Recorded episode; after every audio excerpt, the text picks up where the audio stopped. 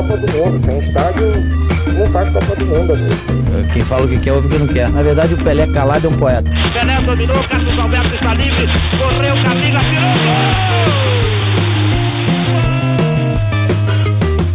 Olá, corneteiro! Olá para você que está acompanhando o nosso podcast, acompanhando nossa live. Hoje, é, um pouquinho depois do que, do que a gente já, tá, já, tem, já tem se acostumado, né, de fazer sempre às segundas-feiras, à noite, às 20 horas, a nossa live, mas como foi carnaval, apesar de que para algumas cidades não teve feriado, mas carnaval a gente entrou num ritmo mais de, de descansar, de se proteger do coronavírus, então deixamos a live para fazer hoje, dia 18 de fevereiro, hoje que é quinta-feira, então vamos, vamos falar de futebol no nosso Cornetas Podcast, episódio de número 40. O nosso tema hoje você já sabe, né? Nós anunciamos durante a semana. O nosso tema é o seguinte: por que a, Euro a Europa tem dominado os mundiais de clubes? Tivemos recentemente, quase 10 dias atrás, a final do Mundial né, de 2020, que aconteceu em 2021, já por conta do atraso do calendário, por conta da pandemia, enfim, de,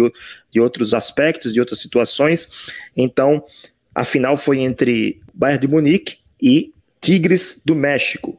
O Bayern acabou sendo campeão, sagrou-se campeão em 2021. E nós temos um histórico de, é, de europeus ganhando os mundiais há muito tempo. Nas últimas nove edições, deixa eu, deixa eu ver aqui, nos últimos, nas últimas nove edições foram oito títulos de europeus e apenas um título de clubes da América do Sul. No caso, foi o título do Corinthians em 2012, ou seja, oito anos seguidos que a Europa leva esse título. Mas antes eu quero dar as boas-vindas para os nossos corneteiros, Bruno Araújo, com seus livros, sua estante maravilhosa de livros por trás, PV, que está aí no meu canto direito, abaixo, e ao lado dele, CH Carlos Henrique. Tudo bem, CH? A Lumena autorizou sua presença hoje aqui, não? Tô de vermelho. Você tá percebendo de novo como você percebeu? Estilista do, do, dos cornetas. Ó, vermelho. Novamente, novamente, novamente. É, vermelho. Até a cortina do homem é vermelha, meu amigo. Pois é. Tá vendo, amigo? Meu amigo, é vermelho. Aqui, hoje? Ó, tudo é vermelho. Não, vermelho é isso aqui, meu amigo. A máscara hoje, ó. Olha a máscara. Tá vendo? Que time é esse aí, cara? Tudo é vermelho. A cor do amor. Boa noite, Rafael, Bruno, Paulo, nossos amigos correteiros que estão por aí. CH, camisa é essa daí que a gente tá vendo? Parece Portugal, né? Essa é de Wales, que é Wales, que é Gales. Isso aqui é uma camisa de rugby do, do século passado, retrô. Você comprou quando era criança, CH? Isso, exatamente, juntamente com, com teus parentes lá. Que isso? Que violência! É um garoto com experiência, um homem vivido. Calma, seu Lunga! Mas vamos começar nosso debate, que é o que importa. Mandar aqui um abraço para o Rodrigo Ferreira, que já falou que já está na audiência dos amigos, já está aqui acompanhando nossa live. Para você que está acompanhando, nós vamos falar sobre o seguinte tema: Por que a Europa tem dominado os mundiais de clubes? Isso, invariavelmente, a gente vai passar pelo futebol brasileiro, não tem como. CH, começar com você. Queria perguntar: campeonato é, mundial de clubes ou é europeu de clubes? Porque que a gente observa nos últimos nove anos, oito títulos seguidos da Europa. Dá para dizer que isso é mundial? Oh, Rafael e amigos corneteiros, é, dá para dizer que é quase um europeu, porque a diferença estrutural, técnica e organizacional, principalmente no plano tático de um clube europeu, para qualquer outro continente, é muito grande, né? É muito grande. Então, você naturalmente tem aí o domínio dos europeus há nove anos. E olha que o Corinthians venceu o Chelsea, na, o, o, Chelsea em 2012, ali na, né, jogando um pouco melhor, mas o Chelsea ali é aquele futebol mais duro, futebol mais, né? E venceu ali, digamos, entre aspas, na marra. Teve os méritos, obviamente. Mas é um passeio europeu. E vira e mexe os sul-americanos, que seriam as segundas, as segundas forças, né? Não passam nem da semifinal. Agora com o Palmeiras, já tivemos Internacional, Atlético Mineiro, já tivemos é, é, o Atlético Nacional recentemente não passou das semifinais. Então vai ficando muito mais evidente, muito mais clara a, a diferenciação de, do, do, dos clubes europeus, também para os times da América do Norte. Tigre chegou pela primeira vez, como já teve time africano na final, como foi com o Raja Casablanca, com o Mazembe. Né? Tá faltando só um, um time asiático. Na, na, final teve o time asiático, foi o Kashima Antlers, contra o Real Madrid há, há quatro anos atrás. Então, assim, a gente vê que o futebol brasileiro, sul-americano, está caindo cada vez mais e o futebol europeu está sempre ali na crista da onda, porque tem estrutura, tem financeiramente muito mais poder e tem a qualidade dos jogadores, né? A qualidade dos jogadores europeus. Por mais que os sul-americanos produzam grandes jogadores ainda, craques hoje nem tanto, né? Brasil hoje só temos um craque, que é o Neymar, é, na minha avaliação. Os grandes jogadores ainda saem da América do Sul. Né? Então, eles vão lá rechear os clubes europeus. Ou seja, você mistura predomínio financeiro, melhor estrutura, é, muito mais profissionalismo. Né? E olha que os europeus vão para o Mundial de Clubes meio olhando de, de cima para baixo. Eles não dão muita bola e fazem o que fazem. Tudo bem que o Bayern venceu o Tigres ali apertado, ano passado o Liverpool venceu o Flamengo um pouco apertado, os últimos é, confrontos de europeus com brasileiros não foram tão fáceis como é, é, se previa. Mas a gente tem que, tem que convir que os europeus, sinceramente, não é desculpa, mas eles dão muito mais valor à Champions League, a seus campeonatos locais, do que para o, o Mundial é, propriamente dito. Mas, enfim, é, isso é mais uma prova da diferença abissal que existe financeira, é, administrativa e profissionalmente desses clubes para os demais que vão disputar o Mundial de Clubes. É simples isso. Mandar um abraço aqui para um salve, né, para o Olavo Davi Neto, lá de Brasília. Salve, salve Cornetas, que já participou de um Cornetas ao vivo. Acho que foi o primeiro Cornetas ao vivo com participação externa, foi ele que participou, ele é do grupo Corneteiros também. Um abraço, Olavo. PV, foi 2013. O Andrei, não? Professor primeiro foi o André Valério, né? Olavo foi Isso. o segundo, eu não lembro, é uma sequência, eu não lembro. Enfim, 2013, Bayern campeão. 2014 Real, 2015 Barcelona, 2016 e 17 e 18 Real, 2019 Liverpool e 2020 novamente o Bayern. Então deu Alemanha, Espanha, Inglaterra uma vez e Alemanha, Inglaterra e Espanha, os três países monopolizando os últimos oito anos do Mundial. É culpa do futebol europeu, cresceu muito, ou é culpa do futebol sul-americano, que caiu muito nessa balança? Acredito que ambos. É, o futebol europeu, a cada ano, ele vai evoluindo, tanto na parte tática de jogo, na parte técnica também dos atletas, mas principalmente na questão que, que, que CH frisou, né? a questão administrativa, a questão financeira, e tudo isso influencia bastante dentro de campo. Então, o futebol europeu, ele cada vez mais vai evoluindo, e está sendo difícil de tirar mas também eu acredito que seja ambos, porque o futebol sul-americano parece que ele para, para no tempo. Quando a gente vai é, é, parar para observar vários fatores que podem é, evoluir o futebol daqui, a gente vê que ainda estamos aquém. Quando a gente procura pensar sobre formação de treinador, é, temos a Argentina, que é, que é, um, que é um exemplo, em formação de treinador, tanto que é onde é o, é o país que mais tem treinadores é, licenciados atuando no mundo, mas contrapartida os outros países não têm um trabalho de formação de treinador e isso faz com que a gente é, é, sofra tanto é, diante de, de clubes europeus. E o pior a gente, se pegar, pegarmos a situação do, do, dos últimos mundiais, a gente vai lembrar saídas para o Mazembe, a gente vai, vai lembrar dificuldades contra o Raja Casablanca, vai lembrar agora da saída para o Tigres, e assim, é, é, muita, eu, eu vi muita gente falando até que foi, é, é, de certa forma, ridículo o Palmeiras sair para o Tigres. Essa parte eu discordo. Essa parte eu discordo. Por quê? Porque o futebol mexicano ele vem evoluindo bastante, é, é tanto que vem passando, passando, não sei, mas está igualando com o futebol sul-americano e alguns clubes, os maiores do México, vêm ultrapassando o, o, o futebol sul-americano. Principalmente por, por essa questão de, de, organização de competições, pela questão do nível financeiro, que eles vão vem evoluindo bastante. Hoje o Tigres tem o, o seu principal centroavante, centroavante, o Gignac, que jogou na seleção da França, que, foi, que é ídolo no Olympique de Marseille, da França. Então, assim, é um nível de contratação muito alto, que aqui no Brasil a gente já viu sondagens, mas não consegue trazer jogadores desse nível. Mas o Brasil é, não contratou Honda?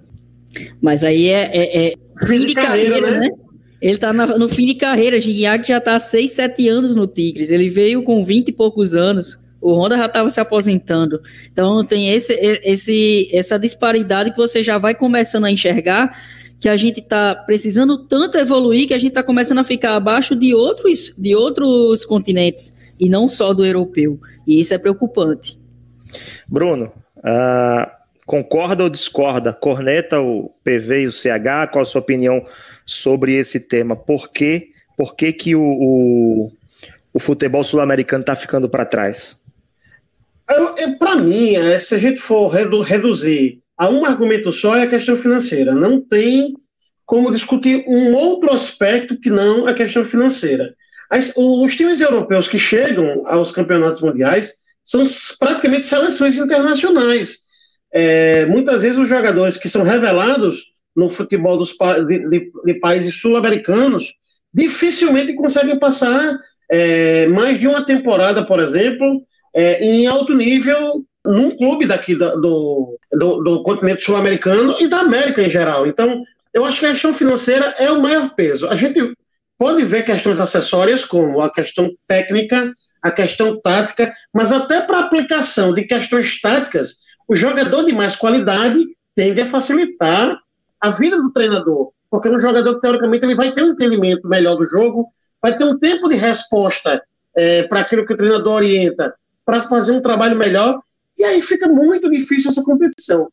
E aí tem um detalhe que eu acho que pode colocar, inclusive, essa situação, é, os times brasileiros e outros times, é, de forma geral, no mundo inteiro, numa situação ainda pior. Aquela história dos multiclubes é, é, aliás, do, de organizações, empresas que são donas de mais de um clube.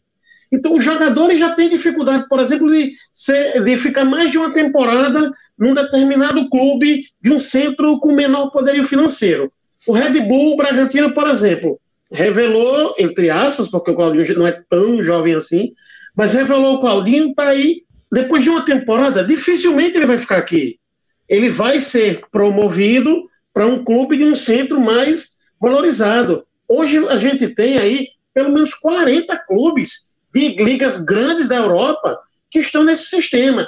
Como é que um clube brasileiro de médio porte vai conseguir manter um jogador nessas condições? É impossível.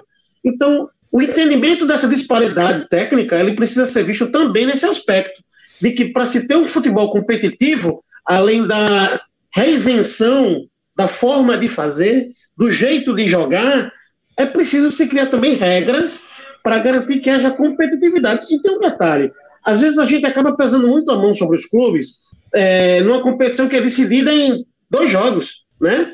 O clube brasileiro, se perder, se tiver um dia ruim, é eliminado, como aconteceu com o Palmeiras em relação ao Tigres, e aí é o maior vexame. Não vejo vexame, porque é, uma, é, uma, é uma, um duelo contra uma equipe estruturada, bem treinada, com jogadores equivalentes, alguns inclusive melhores do que os jogadores do próprio Palmeiras.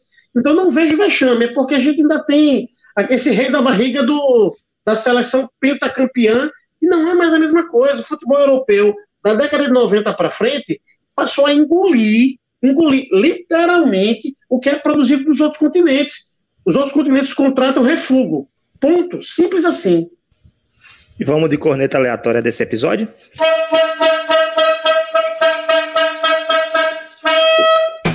Corneta aleatória no ar. Deixa eu colocar aqui na tela a corneta aleatória para todo mundo acompanhar.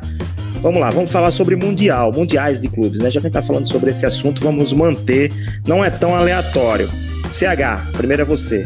Os dois últimos campeões é, mundiais brasileiros foram o Inter de 2006, com Abel Braga, com aquele gol lá do Gabiru no finalzinho contra o Barcelona, e o Corinthians de 2012 do Tite, né? O gol foi do Guerreiro, que venceu o Chelsea na final. Eu tenho aqui para ajudar vocês as escalações dos dois. A pergunta é a seguinte: se tivéssemos um, um, jogo, um amistoso, um jogo valendo uma taça simbólica, né? Entre Inter de 2006 e o Corinthians de 2012, quem levaria melhor? Quem venceria essa partida?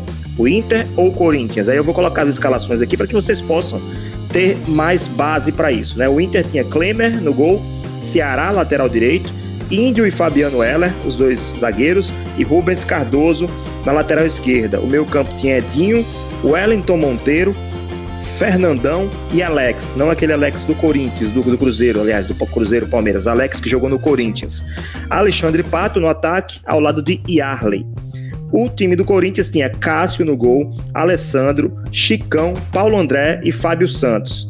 Ralph, Paulinho, Jorge Henrique e Danilo e Sheik era um, é, com apenas um atacante, né? No, no, caso, o Guerreiro na frente, né? Repetindo, Ralph, Paulinho, Jorge Henrique, Danilo e Sheik, com Guerreiro, é, o centroavante, o camisa 9 lá na frente. Quem venceria essa partida e por que, CH? Olha, é, Rafael, eu acho que o Corinthians venceria. Eu acho que ele é melhor individualmente falando e taticamente. Porque o Tite, na minha concepção, é melhor, um treinador melhor do que o Abel. O Internacional venceu partida contra o Barcelona, se tiver um Colorado vai crucificar, mas venceu, digamos, uma dose de sorte, entre aspas, porque o time praticamente jogou no contra-ataque. Né? E o Barcelona, queira ou não, deu uma pisada no freio. Estou dizendo que não tem mérito o Inter, pelo amor de Deus, o Inter teve todos os mas teve uma pintada de sorte. Já o Corinthians não, o Corinthians não era melhor que o Chelsea, mas é o famoso de igual para igual, né? Que aí querendo com o Flamengo, com o Palmeiras, nessa brincadeira. Mas jogou, foi um jogo mais equilibrado, né? O Chelsea nem se comparava tecnicamente falando ao Barcelona. E assim, nome por nome, eu vejo um time melhor, o Corinthians, né? Com jogadores até de seleção brasileira. Né? Então eu acredito que num amistoso hoje, hipotético, tanto tecnicamente como taticamente, eu acho que o Corinthians estaria melhor na teoria. Eu também, eu também escolheria o Corinthians. Eu fiz até aqui um, um destaque, né? Jogadores de seleção que jogaram naquele time de 2012. Cássio, Ralph, que chegou à seleção, apesar de não se firmar, Paulinho, que jogou Copa do Mundo, e Guerreiro, que jogou pelo Peru, né? Seleção peruana. Enquanto que no Inter só tinha o Alexandre Pato, que depois nem se firmou na seleção brasileira, teve uma passagem até apagada. Todos os, aqueles, todos, todos os jogadores do Inter, apenas o Pato chegou à seleção. PV e Bruno, rapidamente aí, quem vocês acham que venceriam e por quê? PV primeiro. Como eu acho dois times muito muito defensivos, eu, eu vejo uma situação de 1 a 0 pro Corinthians. Porque a gente tem que, tem que ver um, um, um negócio assim. Gol nos acréscimos, né? É, tem que lembrar que o jogo, o jogo, como você fala, o jogo é jogado, né? Porque se a gente for parar para analisar os adversários, o do Barcelona era muito melhor do que o Chelsea. E o Inter conseguiu Não vencer. Não dúvida. É. Mas aí quando a gente vem para trazer Corinthians e Inter, lembrar que os estilos de jogo dos dois times. Quando você falou o meio de campo do Inter, eu fiquei tentando imaginar como é que conseguiu ganhar do Barcelona, aquele time do Barcelona. Achou o gol. Wellington Monteiro. Acho, é, achou o gol. Wellington Monteiro é, é, é do, do, dois cabos ali, arranca toco ali no meio. Com, aí tinha Fernandão, pelo menos. Gabiru. Mas a, Gabiru e, e, e, Alex, mais de toque. Enfim, ficaria com 1x0 pro Corinthians, um gol de guerreiro, igual como foi com o Chelsea. Ok, Bruno. Para mim, objetivamente, é, se a gente pega os dois times, do papel, o Corinthians é muito melhor, não tem o que discutir. Enquanto treinador, acho o Tite muito melhor do que Abel. Então, de, de, saída, a gente já tem o 12 melhor que o outro.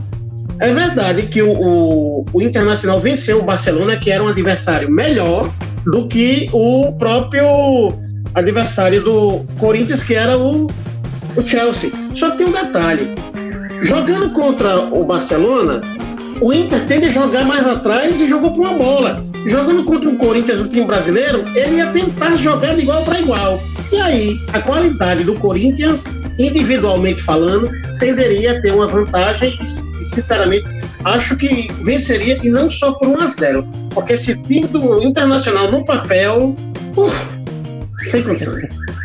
Tem até uma mensagem aqui do Olavo, tá falando que ele vota no Inter. Foi o primeiro a votar no Inter. Ele fala que o Barça de 2006 era muito superior ao menor de Londres de 2012. Quando ele fala menor de Londres, eu acho que ele está se referindo ao Chelsea.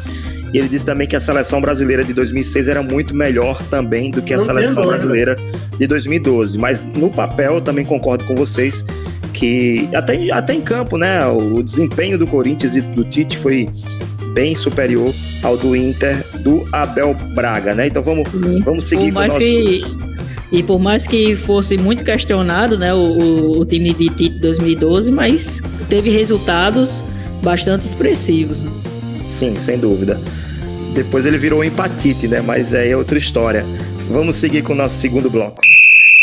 Nesse segundo bloco, eu vou começar com uma pergunta que foi do Olavo também. Aliás, mandar um abraço aqui também para o Josenildo Cunha, que mandou mensagem anteriormente. Boa noite, PV e amigos. Boa noite para você, Josenildo. Para quem está acompanhando, mandando mensagem aqui para quem está acompanhando. Mas vamos para a pergunta do Olavo, que é para o PV, que é o especialista. A gente meio que vai na onda tática deles, dos europeus, só que com uns dois anos de atraso.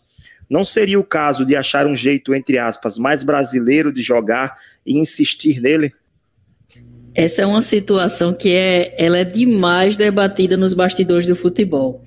Porque a gente parou no tempo, né? somos pentacampeões, vencemos na hora que, que quiser e tal, e parou de, de se atualizar no, no, dentro do esporte.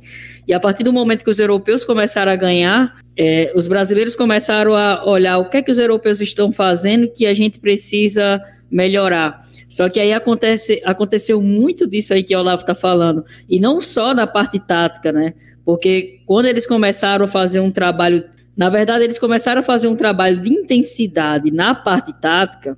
Os brasileiros, ao invés de observar a parte da intensidade taticamente, começaram a trabalhar só fisicamente. Foi a era do físico. Vamos trabalhar muito físico nos caras. E começaram a transformar os atletas em máquinas, mas que não pensavam, que não sabia como agir taticamente. E aí já foi um, um, um, primeiro problema. E aí, enquanto que eles conseguem evoluir em quatro e quatro anos, a cada Copa do Mundo a gente consegue é, observar uma inovação dos europeus. Aqui no Brasil, a gente parece que demora dez, em 10 e 10 anos para conseguir chegar num novo processo. Tanto que agora a Europa ela já, está já está na parte da, da, da parte de, da neurociências, né? É, é, entender um pouco mais a tomada de decisão do atleta, como melhorar a tomada de decisão do atleta.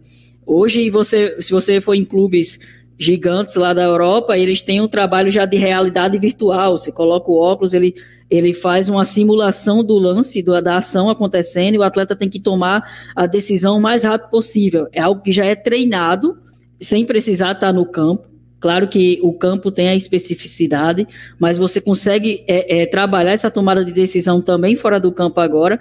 E aqui a gente ainda está olhando como é que a gente vai fazer o time taticamente muitas das discussões ainda, ainda batem em amplitude, em profundidade, ah, qual o princípio defensivo que eu tenho que utilizar, eu vou fazer uma cobertura e tal. Os caras já, os caras já, já fizeram isso e já estão começando a entender algo mais à frente. Né? E, e quando é que a gente vai começar a parar para perceber que a gente tem que deixar o atleta mais inteligente, que tem que fazer com que ele tenha a ação mais rápida. Então, assim, eu concordo muito com o Olavo, Agora, tem uma resposta aí para a situação dele, quando ele pergunta achar um jeito mais brasileiro de jogar.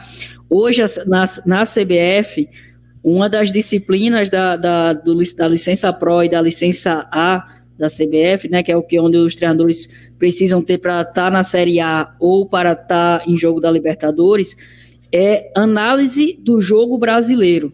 Uma das disciplinas é essa, e é onde se analisa como é que o Brasil jogou durante todo esse tempo e como a gente pode é, continuar jogando dessa forma, mesmo se atualizando.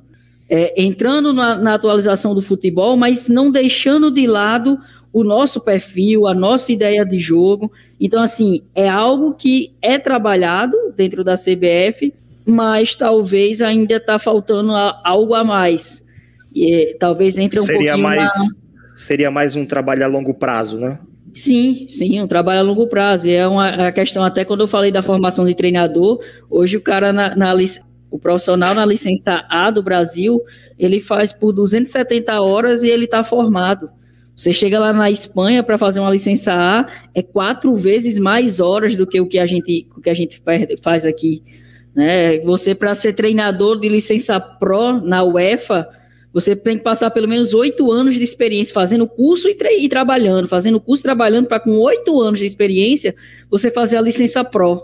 Aqui não, aqui você vai, quem tem dinheiro você vai pagando e fazendo, pagando e fazendo, pagando e fazendo, e aí você não tem trabalho, você não tem experiência, e a gente forma um treinador sem tanta capacidade, sem tanto tempo de experiência, sem qualidade para estar tá num nível maior. Eu lembro de ter assistido entrevista, alguma entrevista do Tite, falando sobre o modelo de jogo que ele, que ele utiliza, suas, suas, suas ideias né, que ele implementa na seleção brasileira.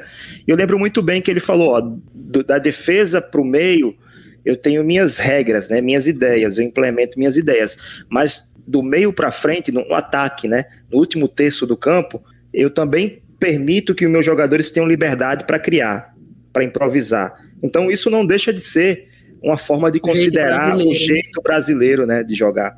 De, de, ter um jogador com velocidade, com habilidade, que parte no um contra um, que parte na, no individual, que rompe as linhas com, com dribles, enfim. Isso também é considerar. Claro que, como o PV falou, o processo é longo. Não, o, o, o, futebol brasileiro não se resume apenas ao treinador da seleção brasileira. Ele, o futebol brasileiro é Sim. é muito maior do que isso, né? Então precisamos capacitar nossos comandantes, nossos Começamos treinadores. Começamos recentemente isso, né? A gente foi, é. começou muito recente, é um negócio de seis a sete anos. A UEFA já está muito mais anos aí, 20, 25 anos fazendo esse trabalho. Sem dúvida, sem dúvida. Bruno, nos últimos de 2000, que foi quando começou esse formato diferente de Mundial de Clubes, né? apesar de que de 2000 foi diferente também, que o Corinthians foi campeão, entre 2000 e 2020, que foi a última edição, os sul-americanos levaram cinco títulos. Cinco títulos, sendo Isso. quatro brasileiros e um título da Argentina, que foi o Boca. O, a Argentina não vence desde 2013. O Boca foi campeão em 2003, na verdade, 2013, nunca mais a Argentina foi campeão. E entre 2012 e 2020, esse recorte de nove anos, vencemos apenas uma vez, que foi o Corinthians em 2012. Nos últimos oito, não levamos nada e tivemos quatro vice-campeões, que foi o São Lourenço em 2014, quando o Real foi campeão. Teve o River, vice em 2015 contra o Barcelona. O Grêmio, vice contra o Real também. 2017 e mais recentemente o Flamengo que quase chegou lá, mas foi vice contra o Liverpool. A gente teve o Santos vice em 2011, que foi aquela sapecaiaiá do Barcelona. Foi antes. Então, na última antes. Não, mas eu digo, na última década, Sim. porque a gente está fazendo essa conta do último título brasileiro, mas se a gente contar Isso. a década, o último título brasileiro foi justamente o do Corinthians, então há 10 anos o, o futebol brasileiro não consegue vencer o Mundial. Isso. Aí, complementando o meu raciocínio, 2021 será o último ano desse formato atual em que você, como você falou, né, são duas partidas. O, o campeão da Libertadores joga semi, se passar joga final, se não passar joga o terceiro lugar. A partir de 2022, que já seria esse ano, acabou sendo para 2022 por conta da pandemia, o formato será diferente, serão 24 clubes, sendo oito europeus. E aí, será que a gente vai conseguir chegar pelo menos na semifinal?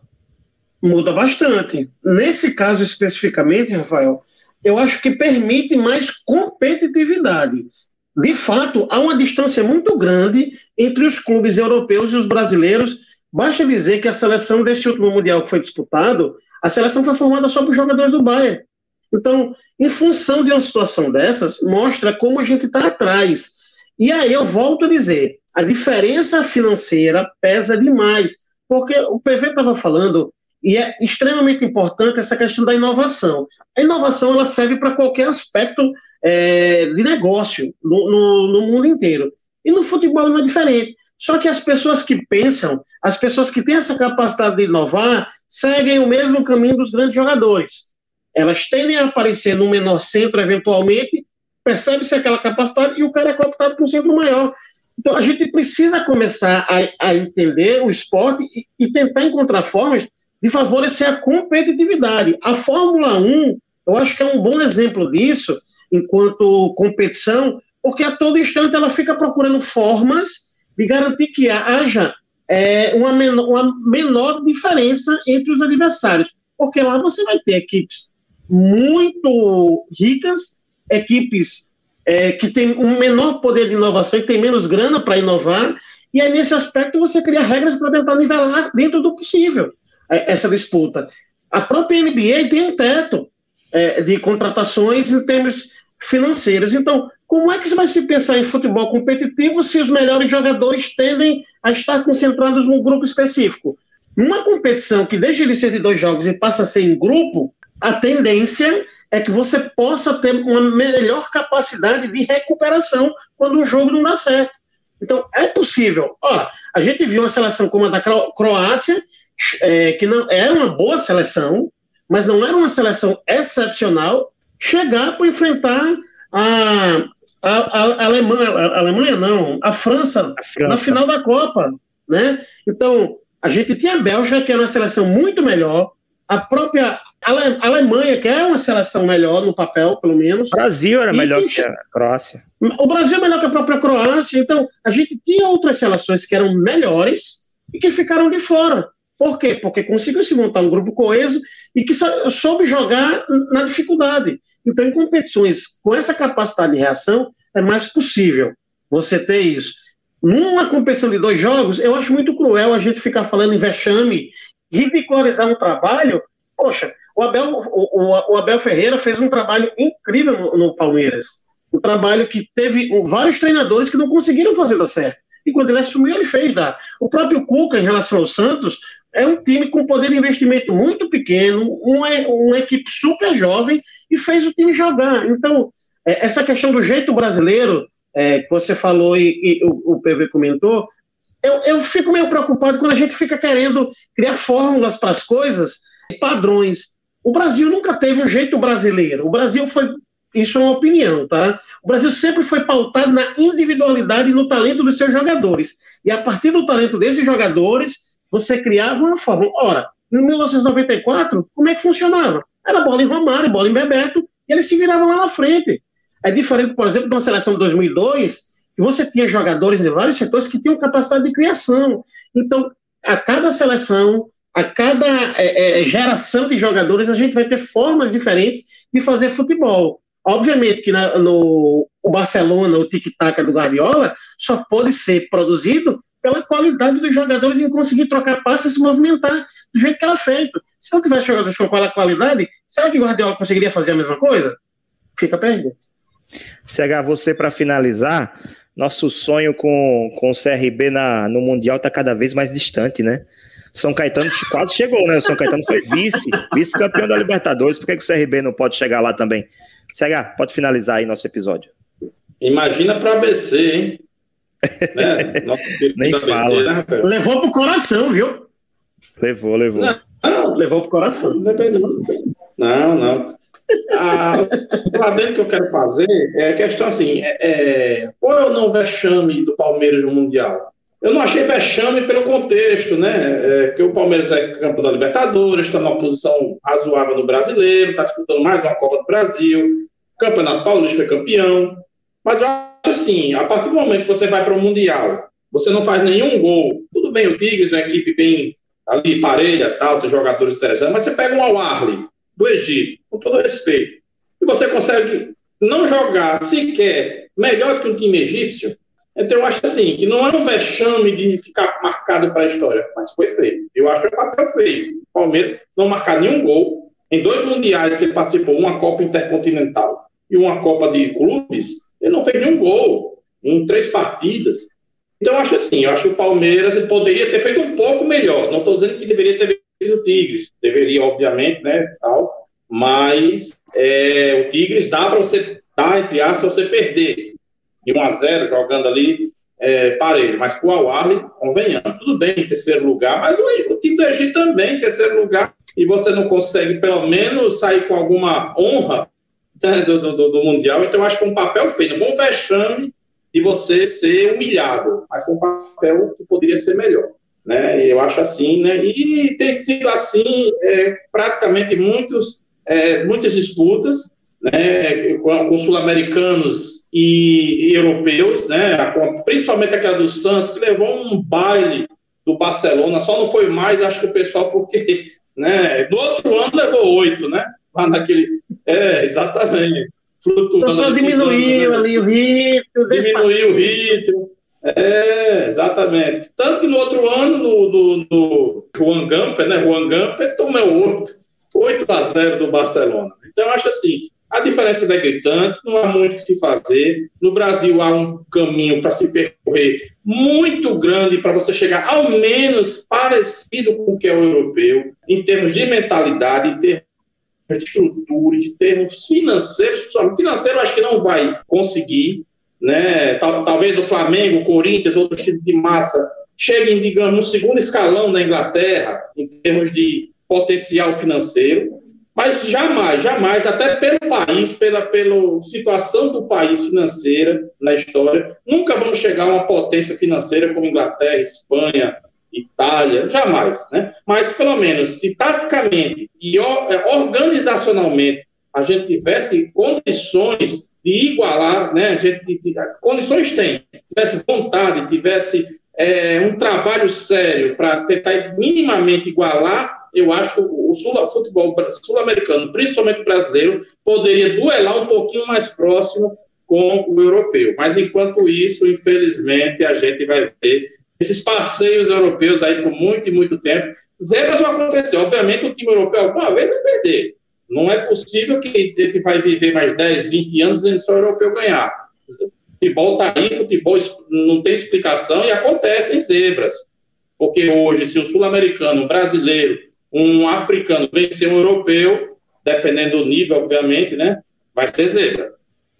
Ok, vou soltar a bomba aqui, mas não vou dar chance de ninguém falar. Se alguém quiser falar, fale no grupo Corneteiro. Se alguém quiser mandar mensagem, comentário, mande pra gente pelo Twitter, pelo Instagram, que a gente traz no próximo episódio, na próxima live, na próxima segunda-feira. Seguinte, vexame não é perder pro, pro Tigres na semifinal. Vexame é ser o favorito a Libertadores e sair numa fase, numa segunda fase para o Racing da Argentina. Vamos pro nosso terceiro bloco. Chegando no final do nosso podcast, não vou dar tempo para ninguém falar porque já ultrapassamos nosso tempo. Não dá tempo. Se quiser mandar mensagem, como eu falei, entre em contato conosco pelo Twitter ou pelo Instagram, arroba Cornetas Podcast. Twitter ou Instagram, arroba Cornetas Podcast. Você manda sua mensagem que a gente vai trazer aqui no próximo episódio, no episódio de número 41. Acesse o nosso site www.cornetaspodcast.com.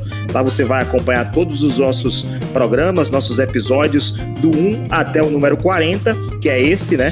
E siga o nosso Cornetas na sua plataforma de podcast preferida. Lá você vai encontrar o Cornetas 40 sobre mundiais, mundiais de clubes e também mais 39 episódios sobre os mais diversos temas, os mais variados assuntos, tá bom? E você acompanha também aqui no YouTube, se você continuar aqui no nosso YouTube, vasculhando aqui os últimos vídeos, você vai encontrar os prorrogações, em que a gente dá sequência ah, sempre na primeira segunda-feira do mês a gente dá sequência ao debate com outros temas além do que vai para o podcast. É isso. Finalizando, valeu Bruno, valeu CH, valeu PV. Então vamos finalizar. Prometo que eu não vou defender o vexame que foi nas oitavas da Libertadores. Prometo que eu não vou defender. Porque realmente foi um vexame. Levou Grande abraço coração. a todos. Levou pro coração também. Levou pro coração. Levou pro coração. Também. Ah, mas é assim ah. mesmo. Corneteiro, corneteiro que é corneteiro raiz tem que levar pro coração mesmo. É isso. Grande abraço a todos. Até o próximo episódio. Nosso Cornetas de número 41. Tchau.